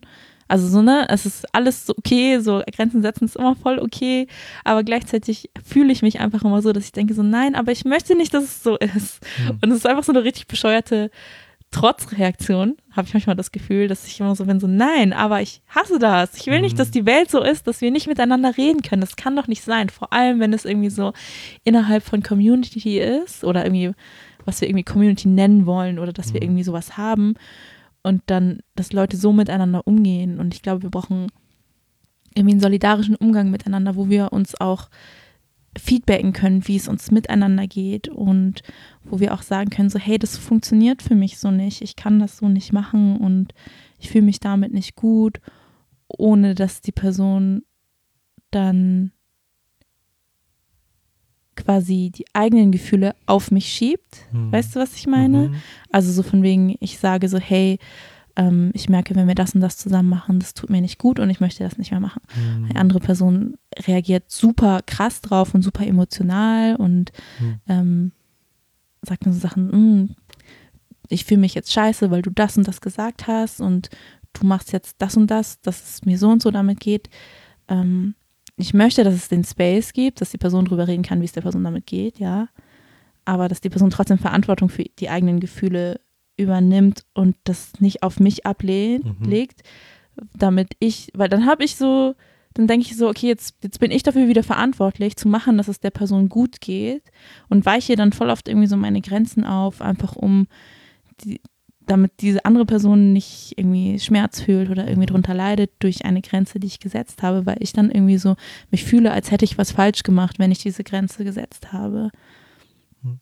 Und es ist gerade voll schwierig für mich und aber auch voll wichtig für mich zu lernen, so, okay, ich bin nicht verantwortlich für diese Gefühle, die diese andere Person da gerade hat. Da ist mhm. halt wahrscheinlich irgendwas anderes gerade getriggert oder es ist halt irgendwie, ja, das, das kann nicht sein, dass es jetzt nur ich bin, dass ich nur dadurch, dass ich gesagt habe, ich möchte diese eine Aktivität jetzt nicht mehr mit dir machen, so, mhm. dass das etwas ist, ähm, wo so eine krasse Reaktion drauf kommt. Und Genau. Ich muss mir immer wieder sagen, nein, es ist nicht meine Verantwortung und es ist nicht meine Verantwortung dafür zu sorgen, dass die Person sich jetzt gut damit fühlt, dass ich eine Grenze gesetzt habe. So Grenzen setzen ist richtig unangenehm voll oft, wirklich richtig unangenehm und kostet voll viel Energie, diese Grenze aufrechtzuerhalten. Und ähm, ich glaube, ich muss da einfach durch und immer wieder sagen, es ist nicht meine Verantwortung. Hm. Auch wenn es trotzdem mein Problem irgendwie ist. Mhm, mhm. Aber es ist eigentlich nicht meine Verantwortung. Ich denke, das hat auch viel damit zu tun, wie Kritik aufgenommen werden kann oder nicht oder wie das auch verstanden ist, weißt du? Und ich rede jetzt über, ja, was wir als Community bezeichnen wollen oder so, ne? Um halt Grenzen setzen darin da eine Grenze zu setzen, heißt ja auch ein bisschen so das Verhalten von einer anderen Person dir gegenüber zu kritisieren. Aber dass ich dich kritisiere, heißt nicht, dass ich dir was Schlechtes will, sondern kritisiert zu werden für mich bedeutet ja auch, dieser Mensch will, dass ich wachse und daran wachse ich. Und das ist eigentlich etwas sehr Gutes, was mir passiert werden kann, weil wenn Menschen mich nicht kritisieren, dann habe ich keinen Space mehr, keinen Raum mehr, weiter zu wachsen und irgendwie meine Position zu verändern, weil nie im Leben mache ich ja gerade alles richtig. Und deswegen freue ich mich, wenn Leute mich wohlwollend und solidarisch kritisieren und mir damit so zeigen, hey, there's space to grow. Es gibt so Raum zu wachsen und da, den könntest du einnehmen und so äh, tun, tue ich nicht nur mir was Gutes, weil ich mich dann abgrenzen kann in dem Moment, sondern ich tue einem anderen Mensch auch was Gutes, weil ich dem anderen Mensch aufzeigen kann, was es da noch gibt und was für Veränderungen vielleicht sinnvoll wäre. Voll. Ich glaube auch, dass es auch sowas, eigentlich so jemanden zu kommunizieren, wenn gerade irgendwas nicht stimmt, das ist eine voll schöne Sache, weil das so bedeutet, so, hey, ich möchte mit dir irgendeine Art von Beziehung haben. Mhm. Und ich sage das gerade, damit wir eine Beziehung haben können, mhm. damit es irgendwie eine schöne Beziehung sein kann und nicht, weil ich dir gerade sagen will, dass ich dich einfach so einfach nur scheiße finde und du weggehen sollst. Hm. So. Hm. Und, ich, und das Schwierige ist halt, glaube ich, auch einfach, dass wir alle irgendwie voll viel Anxiety haben und irgendwie nach voll viel Bestätigung suchen, glaube ich. Und dann irgendwie auch so, glaube ich, sehr viele Angstmomente haben. So, okay, ich werde jetzt gerade kritisiert. Bedeutet das, dass ich irgendwie Ausschlüsse erfahre, dass ich irgendwie nicht mehr cool bin oder dass ich irgendwie, ja, ich weiß auch nicht, dass ich ein schlechter Mensch bin und dann halt auch voll viel irgendwie so Zweifel am eigenen Selbstwert. Ähm, und ich glaube, wir müssen einfach ein bisschen kritisiert werden und kritisieren oder einfach so feedbacken, wie es mit einem, wie es mit einem miteinander geht, mhm. dass wir das ein bisschen reframe müssen, dass wir das irgendwie so ein bisschen anders betrachten müssen und auch irgendwie für uns selber mehr Sicherheit finden. Also so von wegen, dass wenn ich Zeit mit Leuten verbringe, dass ich davon ausgehe, die Leute verbringen wirklich gerne Zeit mit mir. Mhm und nicht so, nicht so bin, oh, vielleicht macht die Person das nur äh, aus Mitleid oder warum auch immer. ähm, ja. Und einfach dadurch, dass ich mir da, da mehr Sicherheit für mich finde, mehr Sicherheit irgendwie auch im Miteinander finde mhm. und dann eben nicht so schnell getriggert bin oder verletzt mich fühle, wenn mir irgendwie eine Grenze kommuniziert wird. Mhm. Ja. Ich habe gerade so über so Red Flags nachgedacht. Also so quasi so mhm. Warnsignale in Beziehung. Und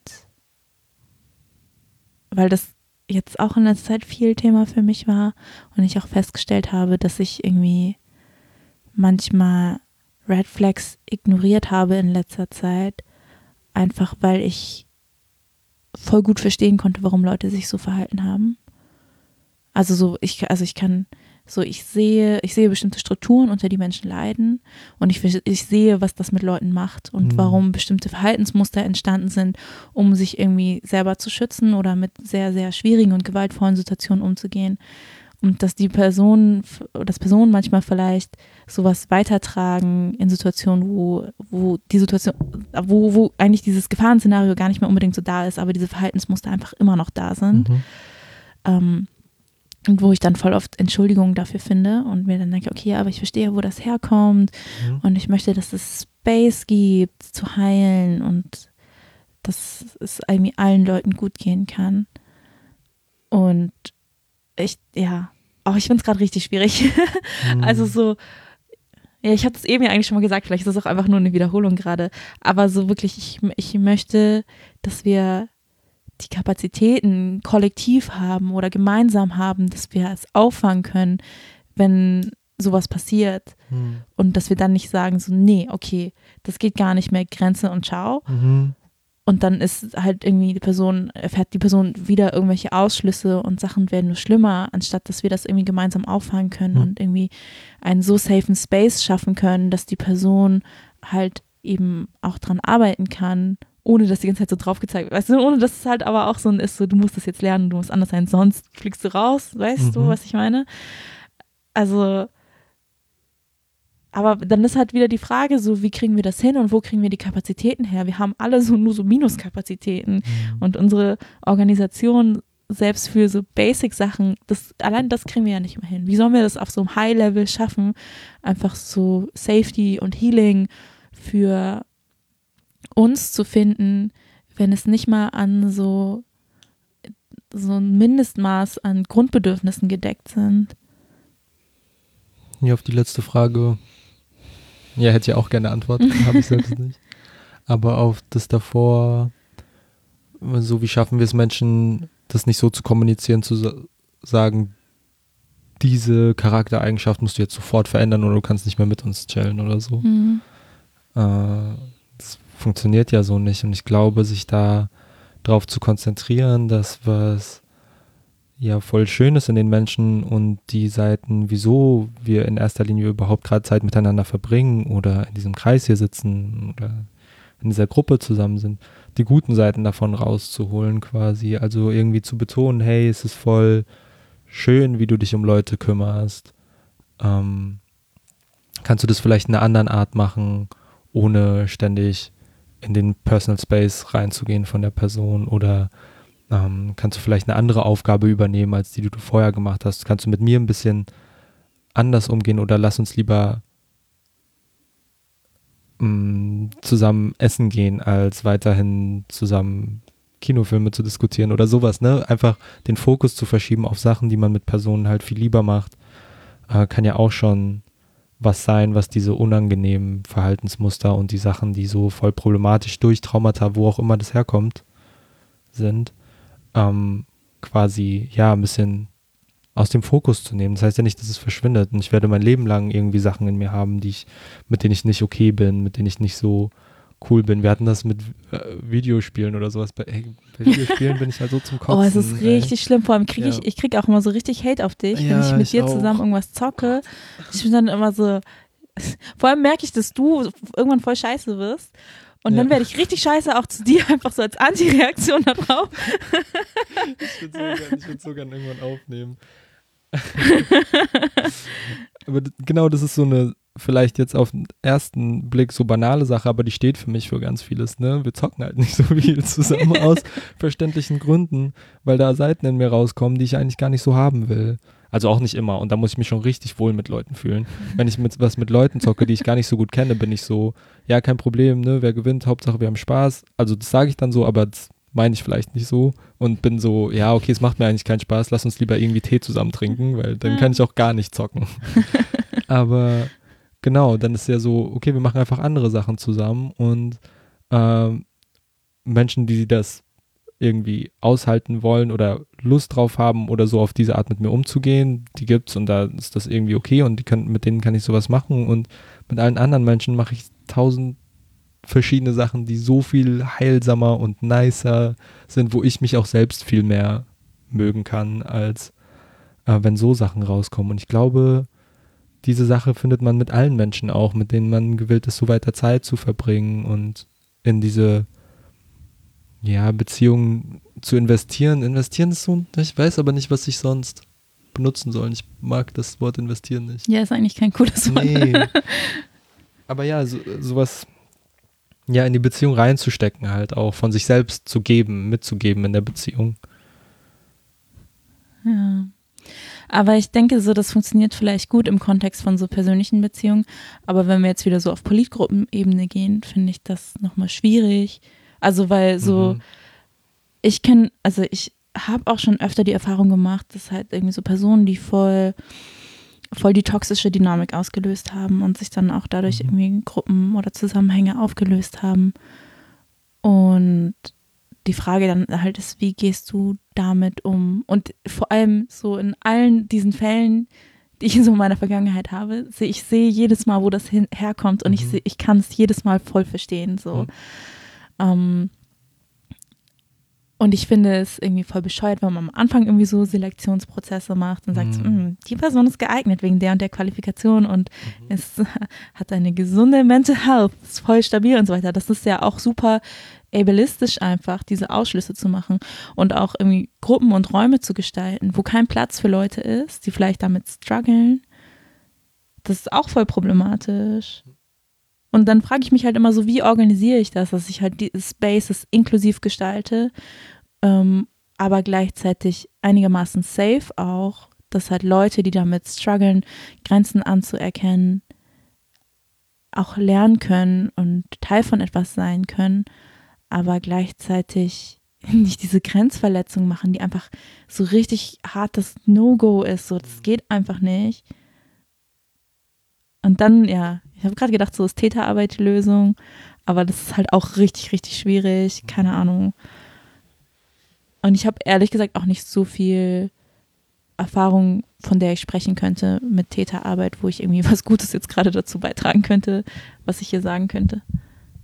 Also für mich sind es verschiedene Sachen. Zum einen willst du eine Veranstaltung machen oder ein Kollektiv haben, wo du den Anspruch hast, alle können mitarbeiten oder ja alle marginalisierten Personen, wenn es um das und das geht. So zum Beispiel alle schwarzen Menschen, Menschen of Color, migrantischen Menschen so.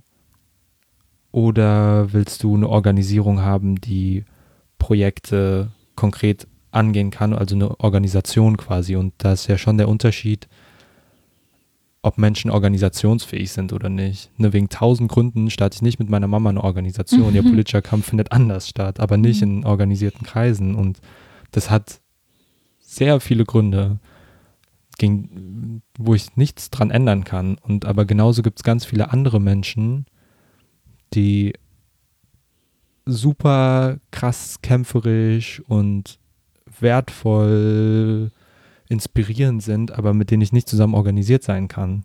Die Erfahrung habe ich schon voll oft gemacht. Nur mhm. weil ich mhm. diese Person super finde, heißt das nicht, dass wir zusammen arbeiten können. Mhm. Und da würde ich schon einen großen Unterschied irgendwie machen. Mm, ich muss nicht mit allen Menschen, die ich super finde, auch zusammenarbeiten oder äh, mich zusammen organisieren und das geht voll oft nicht. Und wenn ich mich angucke vor zwei Jahren, ich war halt absolut nicht organisationsfähig. So, ich war zwar organisiert, aber so wie ich drauf war, war ein solidarisches Miteinander mit mir, glaube ich, sehr schwierig. Mhm. Aber wer bestimmt das denn? Das ist schon auch problematisch. So, wer ist in welcher Machtposition zu sagen können, du bist jetzt gerade organisationsfähig hm. und du nicht. Und du musst erstmal so das und das lernen. Ich glaube, das, das geht so auch nicht. Weil ich meine, wir lernen ja auch durch so Ausprobieren und dann hm. Fehler machen, lernen wir halt voll viel auch dazu und auch als ich so angefangen habe, mich zu politisieren oder am Anfang so Sachen organisiert habe, so ich wusste auch nicht, wie irgendwas geht. Hm. Und ich würde auch nicht sagen, dass ich jetzt so den Durchblick habe und weiß so, hey, so organisierst du irgendwas und dann ist richtig gut. Ähm, weil Situationen sind halt auch immer unterschiedlich und es kommen immer neue Sachen dazu und es ist halt irgendwie so ein, die ganze Zeit immer noch dazu lernen. Hm. Ich glaube gar nicht, dass es um die Lernkurve geht oder was Menschen für ein Wissen haben oder nicht, sondern wie bereit sie sind, mit Menschen zusammenzuarbeiten. Wenn ich sage, ich war nicht organisationsfähig, meine ich nicht, ich hatte nicht genug Wissen, um mich zu organisieren, weil davor war ich organisationsfähig und hatte sehr viel weniger Wissen, mhm. sondern wie bereit war ich, Kompromisse einzugehen. Und in, wenn wir sagen, wir machen eine Kampagne zum Tag XY und wir wollen zusammen arbeiten, diese fünf Gruppen sitzen zusammen und wir arbeiten zusammen, ich aber ständig nur sage, ey, du mit deinem White Privilege, so, es geht hier gar nicht, guck, wie du dich verhältst, das auf eine ziemlich unsolidarische Art und Weise anspreche, bei aller Kritik und ich stehe zu 100% irgendwie dahinter, was mein Inhalt war, war die Form halt so unter, ja schon, also nicht cool, dass ich sagen würde, okay, das ist nicht organisationsfähig. Dann bin ich vielleicht stark und eine Person, die äh, Sachen ansprechen kann und sieht, aber dann bin ich nicht richtig in dieser Form von Organisierung, dann muss ich mir etwas anderes suchen, was ich machen kann. Und ich meine eher so Kompromissbereitschaft und auch zu sehen, bis zu welchem Stück Menschen zurückstecken können, weil, wie gesagt, so die Menschen, die sowieso in machtärmeren Positionen sind, müssen zurückstecken, jeden Tag, egal was wir machen und auch in Politgruppen. Und es ist schwierig, weil wir wollen das nicht. Ich habe auch keine Lust. Ich habe keine Lust, ständig zurückzustecken. Mhm. Aber in gewissen Punkten geht das nicht anders. Boah, das ist richtig frustrierend. Mhm. Ja. ja vor allem auch so im Kontext von Wut habe ich mhm. das in der Zeit voll viel festgestellt. Einfach so, oh, ich weiß gerade gar nicht, wie viel ich erzählen soll. Auf jeden Fall so, ich habe in letzter Zeit so Sachen organisiert. Ich versuche es ein paar allgemein zu halten. Ich habe Sachen organisiert. Es ist richtig viel rassistische Scheiße passiert. Und mir ging es richtig, richtig schlecht deswegen. Mir ging es auch immer noch voll schlecht deswegen. Und auch einfach so, wie gehe ich mit dieser Wut um? Wo tue ich die hin und an wen lasse ich die aus und wo ist der richtige Ort. Und ich habe die ganze Zeit das Gefühl, so aus der Positionierung heraus, wo ich bin, ich muss mich immer kontrollieren, ich muss immer gucken, wie mache ich sowas, dass es irgendwie verdaulich ist für TäterInnen, die in Machtpositionen sind, damit die irgendwie verstehen können, damit sich nicht jetzt sich irgendwie alle Türen für mich verschließen und für die Leute, die, mit denen ich in Zusammenhängen arbeite, wenn ich wirklich sage, wie es mir geht und wenn ich wirklich offen kritisiere, was jetzt gerade alles richtig, richtig scheiße läuft und was da abgeht.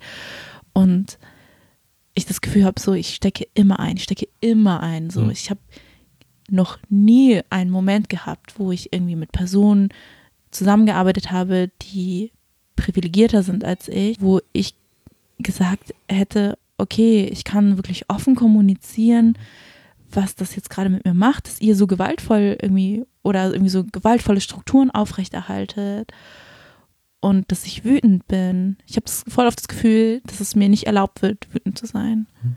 Und es tut mir richtig weh und es ist richtig ungesund für mich. Hm. Total. Ja. und eine Form, ganz ehrlich, ich glaube, eine Form, die was bringt, die Gesellschaft irgendwann verändern kann, wo auch immer das stattfinden wird, ob es ein Podcast ist oder eher ein, wo man physischer, also körperlich zusammenkommen kann, glaube ich, nur bestehen bleiben, wenn sich diesen Gedanken gestellt wird. Und zwar nicht irgendwie aus einer Perspektive, okay, wir organisieren uns jetzt und dann lass mal dabei noch mitdenken, dass manche Menschen immer zurückstecken müssen, sondern nur, wenn dieses Zurückstecken von bestimmten Personen und bestimmten Positionierungen als mhm. zentral gesehen wird und so gearbeitet wird. Und es ist so fantastisch, dass es kollektive Festivals gibt, wie auf der Envision, in dem wir waren, wo das so gemacht wird. So auf, also ähm, ich finde, ja, das ist so super. Mm, und gleichzeitig den Blick nach außen zu behalten, weil genau diese Sache und diese ja, Traumatisierung und Wiederverletzten, Wiederverletzungen sind so dominant oft, dass dieser Blick nach außen, wer und welches System macht eigentlich, dass wir ständig zurückstecken müssen, dass der oft verloren geht. Und so eine Balance zu finden aus, wir machen diese Erfahrung als zentral und arbeiten daraus und nach außen hin gucken wir uns die Zustände an, die sowas überhaupt hervorbringen. Das sind so zwei Ebenen, die behandelt werden müssen, wo ich sagen würde, okay, die erste Ebene mit, wir sehen das als zentral, ist so diese Kernenergie und das andere, äh, wir gucken uns die Zustände nach außen an, ist dieser ganze Kreis drumherum so. Ähm, und ich, ja, nur auf diesen beiden Ebenen kann das irgendwie funktionieren. Das eine kann nicht irgendwie so als wie so ein Lego-Baustein an was anderes dran geklebt werden, sondern es muss halt grundsätzlich Teil davon sein. Voll. Ja, ich habe gerade auch gedacht, ob dann ob ich dann nicht irgendwie so einen anderen Output für diese Wut finden muss, die halt irgendwie nicht in diesem Zusammenhang, wo sie entstanden ist, rauskommt. Aber dann dachte ich so, weißt du, das sind schon wieder so Sachen, die eigentlich nicht meine Verantwortung sind, dass es irgendwie so was scheiße läuft, aber die schon wieder zu meinem Problem gemacht wird. Und es kostet einfach so viel Energie, alles kostet so viel Energie und ich habe sowieso schon so wenig Ressourcen. Und das ist einfach unfair. Also ich weiß gar nicht, was ich dazu noch sagen soll, es ist einfach mhm. voll unfair keine Ahnung. Und ich habe das Gefühl, es tut mir wirklich voll weh einfach.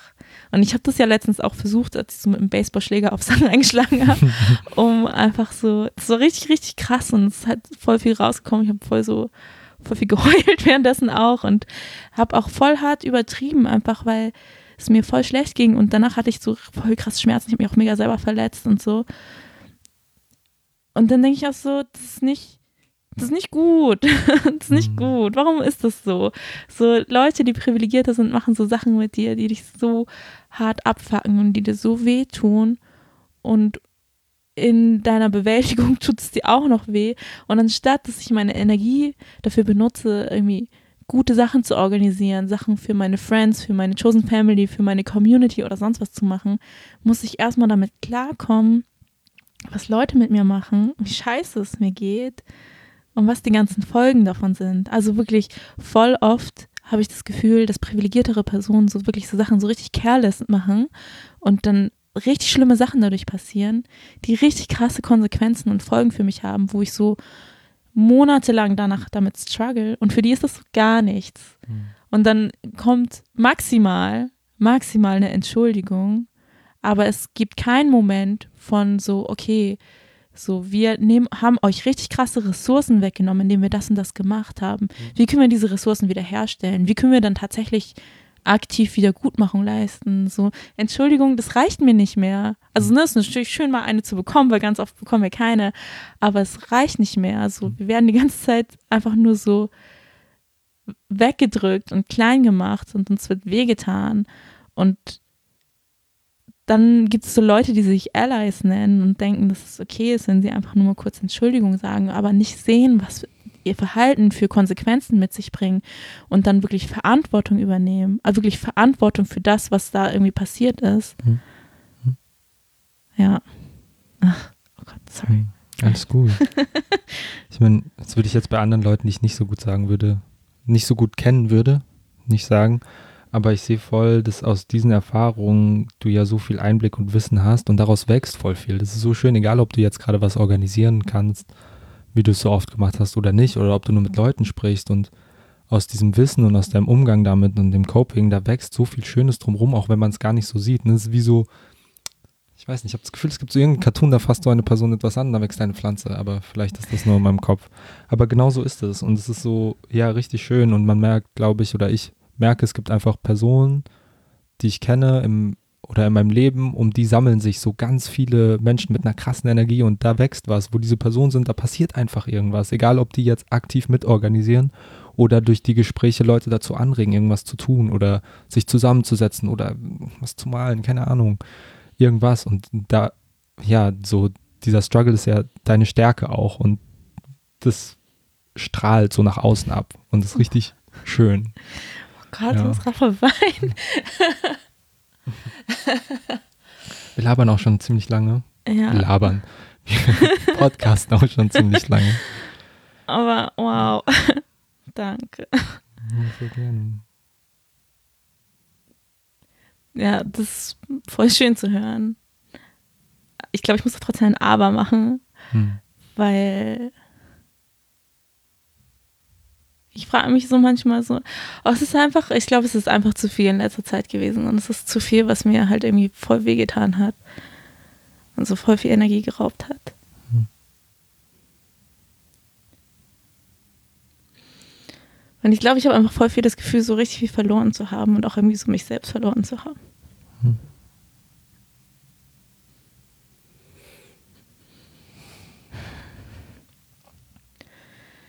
Und dass ich voll oft auch irgendwie einfach so nicht machen kann, was mir eigentlich gerade voll wichtig ist. Und ich einfach nur so sehe, wie unfair das ist. Ich denke einfach die ganze Zeit, so, das ist immer so, was in meinem Kopf ist. Ich denke immer so, es ist unfair.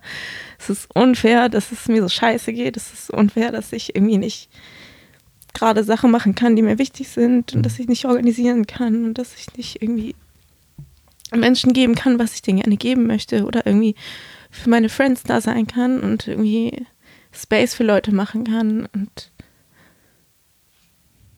und es ist unfair, dass Leute sowas mit mir machen können. Und mhm. es ist unfair, dass sowas halt irgendwie immer wieder passiert. Und es ist nichts Neues, es ist einfach so eine Struktur und es passiert immer wieder.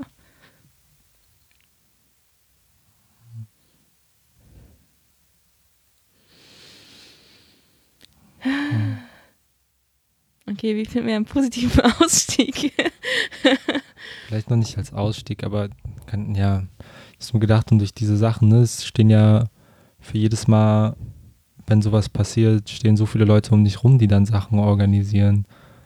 Ich will jetzt gar nicht so Namen nennen, aber Leute, die um dich rum sind, machen super viele krasse Sachen. Und ich habe das Gefühl, so je geschwächter Menschen irgendwie um mich rum sind und dann gibt es eine Phase, da sind irgendwie alle so richtig fertig, aber desto stärker kann ich und ganz viele andere kämpfen dann quasi für eine Zeit lang irgendwie mit noch mehr Ressourcen, um es irgendwie auszugleichen oder auch wenn es auf andere Weise vielleicht ist. Also das ist ja auch voll die Stärke, die ich so gerade angesprochen habe. So dann in, mit mir macht es so, boah, das ist richtig unfair.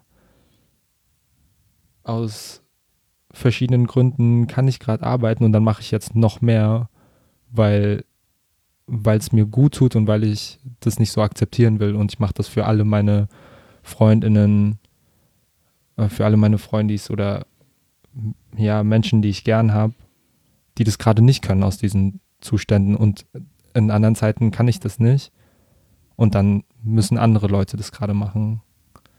So, also ja, so ein Netz, um sich aufzufangen. Voll. Ja. Ich glaube auch, dass ich echt so das beste Support-Netz habe, das man sich vorstellen kann. Und ich habe das echt so den letzten Monat über richtig krass gemerkt, dass es voll schön ist, dass ich irgendwie so Menschen habe, die für mich da sind und die, genau.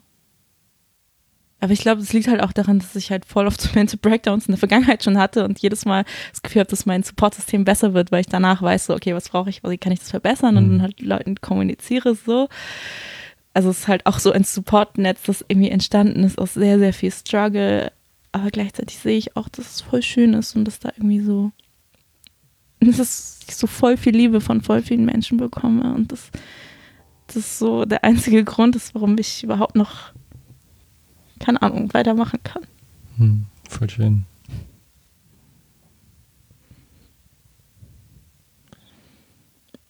Es war immer noch kein positiver Ausstieg, habe ich das Nee. Gefühl. Ja, ja. Aber ich denke, vielleicht ist es auch okay. Vielleicht.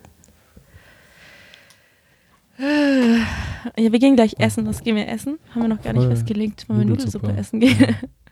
Und genau, ihr kriegt, oder die, ja, ihr, die Menschen, die halt zuhören, kriegen ja nur diesen Ausschnitt mit. Aber natürlich, wenn wir auf Aufnahmestopp drück, drücken, geht es irgendwie weiter. Manchmal machen wir das nicht so gut. Und auch wenn das jetzt vielleicht inhaltlich nicht so ein positiver Ausstieg war, stellt euch einfach vor, wie wir Nudelsuppe jetzt essen und richtig happy sind, die ganze Zeit nur lachen. Genau. Ich habe gerade gedacht, ähm, dieser eine Podcast, der Punch-Up-Podcast, ähm, in der Frau macht das immer so, dass am Ende ähm, so Animal Fun Facts erzählt werden. Kennst du irgendwelche? Animal Fun Facts. Oder irgendwas Witziges oder irgendwas Schönes oder irgendwas, was so ein bisschen, keine Ahnung. ich habe das Gefühl, du kennst immer so random Sachen. Ah, Nee, aber nein, ich habe gerade gedacht, nee. Weißt, wisst ihr was? Kuso kann so richtig gut Magic, macht immer so Zaubertricks. Äh, Das kann man natürlich nicht sehen. Aber manchmal kommt Kuso auch mit so Stories an und erzählt irgendwelche oder stellt so Fragen und dann muss man so die Lösung finden. ich hasse das ehrlich gesagt manchmal ein bisschen. Weil du die Lösung nicht findest oder weil du das nicht Nein, weil ich es richtig bescheuert finde. Das mit den Igeln, ja, das war wohl richtig bescheuert. Ja, aber das ist meine Lieblingsgeschichte, aber auch schon so zehn Jahre lang oder so. Es gibt, ich habe mich sehr verändert in den letzten zehn Jahren es gibt so manche Sachen, die sind geblieben. Hä, und dass du auch so Leute verarschst, das finde ich auch richtig scheiße. Ja, voll sowas. Ne? Ich, ach, ja. Vor allem, vor allem ist es so, die Stimme, die du auch benutzt, wenn du zockst, das haben wir letztens auch festgestellt, dass du so eine Mm. Stimme hast, wenn du Leute verarschst und wenn du gemein bist beim Zocken. ja, Ja, ich sollte vielleicht eher lernen, das Ganze abzuschalten, als meine Stimme zu verstellen. Aber, das Mhm. ist, also, ne, wenn man dich besser kennt, dann weiß man, das ist so Warnsignal, jetzt kommt irgendwie so richtig der Bullshit. bestimmt mache ich das deswegen. Babys haben, ich dachte, Babys werden ohne ähm, Kniescheiben geboren. Habe ich gestern nämlich meiner Schwester erzählt, die hat ein Baby bekommen. Aber es ist gar nicht so, sondern da ist schon so Knorpel und die Veranlagung für eine Kniescheibe und das wird dann erst zu einer richtigen Kniescheibe. Oha, das ist auf jeden Fall ein interessanter Fun Fact. Ja, das ist alles, was ich dazu zu sagen habe. Okay. Ich glaube, es ist okay. Wir können jetzt Schluss machen. Okay. Aber so, ne, wie immer, wenn ihr uns supporten wollt, wir haben so ein Patreon und wir haben so PayPal, falls ihr uns Geld geben wollt. Mhm. Sonst, wir sind auf Instagram, auf Facebook. Auf Facebook sind wir ehrlich gesagt nicht so viel. Wir lesen Mhm. unsere Nachrichten immer nicht, sorry. Ah, jetzt in letzter Zeit. Danke letzter übrigens. Zeit. Ja, ihr könnt uns E-Mails schreiben auf diasporasia at riseup.net. Wir freuen uns immer über Feedback, weil manchmal haben wir das Gefühl, es ist so eine sehr einseitige, ein sehr einseitiges Gespräch, weil wir immer reden und Mhm. dann gar nicht so viel von euch hören. Deswegen erzählt uns gerne, was euch gefallen hat, auch gerne, was euch nicht so gut gefallen hat. Gebt Mhm. uns Feedback. Wir haben ja gerade so viel über Feedback geredet. Mhm. Ähm, gebt uns sehr, sehr gerne Feedback. Hm. Ja, voll. Auch richtig gerne Kritik. Ja, Das war's? das war's, genau. Und wir wissen auch noch gar nicht genau, was jetzt als nächstes kommt und wie es weitergeht. Wir machen gerade so ein bisschen einfach, ja, schauen, wie es uns Mhm. geht und was für Themen wir im Kopf haben und wie es läuft. Und ich glaube, wir haben gerade nicht so einen richtigen Plan, was aber auch okay ist. Wir wollen voll gerne noch eine Folge in Teil 2 mit Melz und Diletta machen Mhm. zu Mental Health und Spiritualität. Wir hatten auch überlegt, ob wir vielleicht noch so eine Folge mit ähm, Kitty und Dan machen zu Dating. Mhm. Vielleicht auch, wo ihr noch ein bisschen mehr Fragen stellen könnt, weil das hat auf jeden Fall auch immer sehr viel Spaß gemacht Mhm. in der Runde.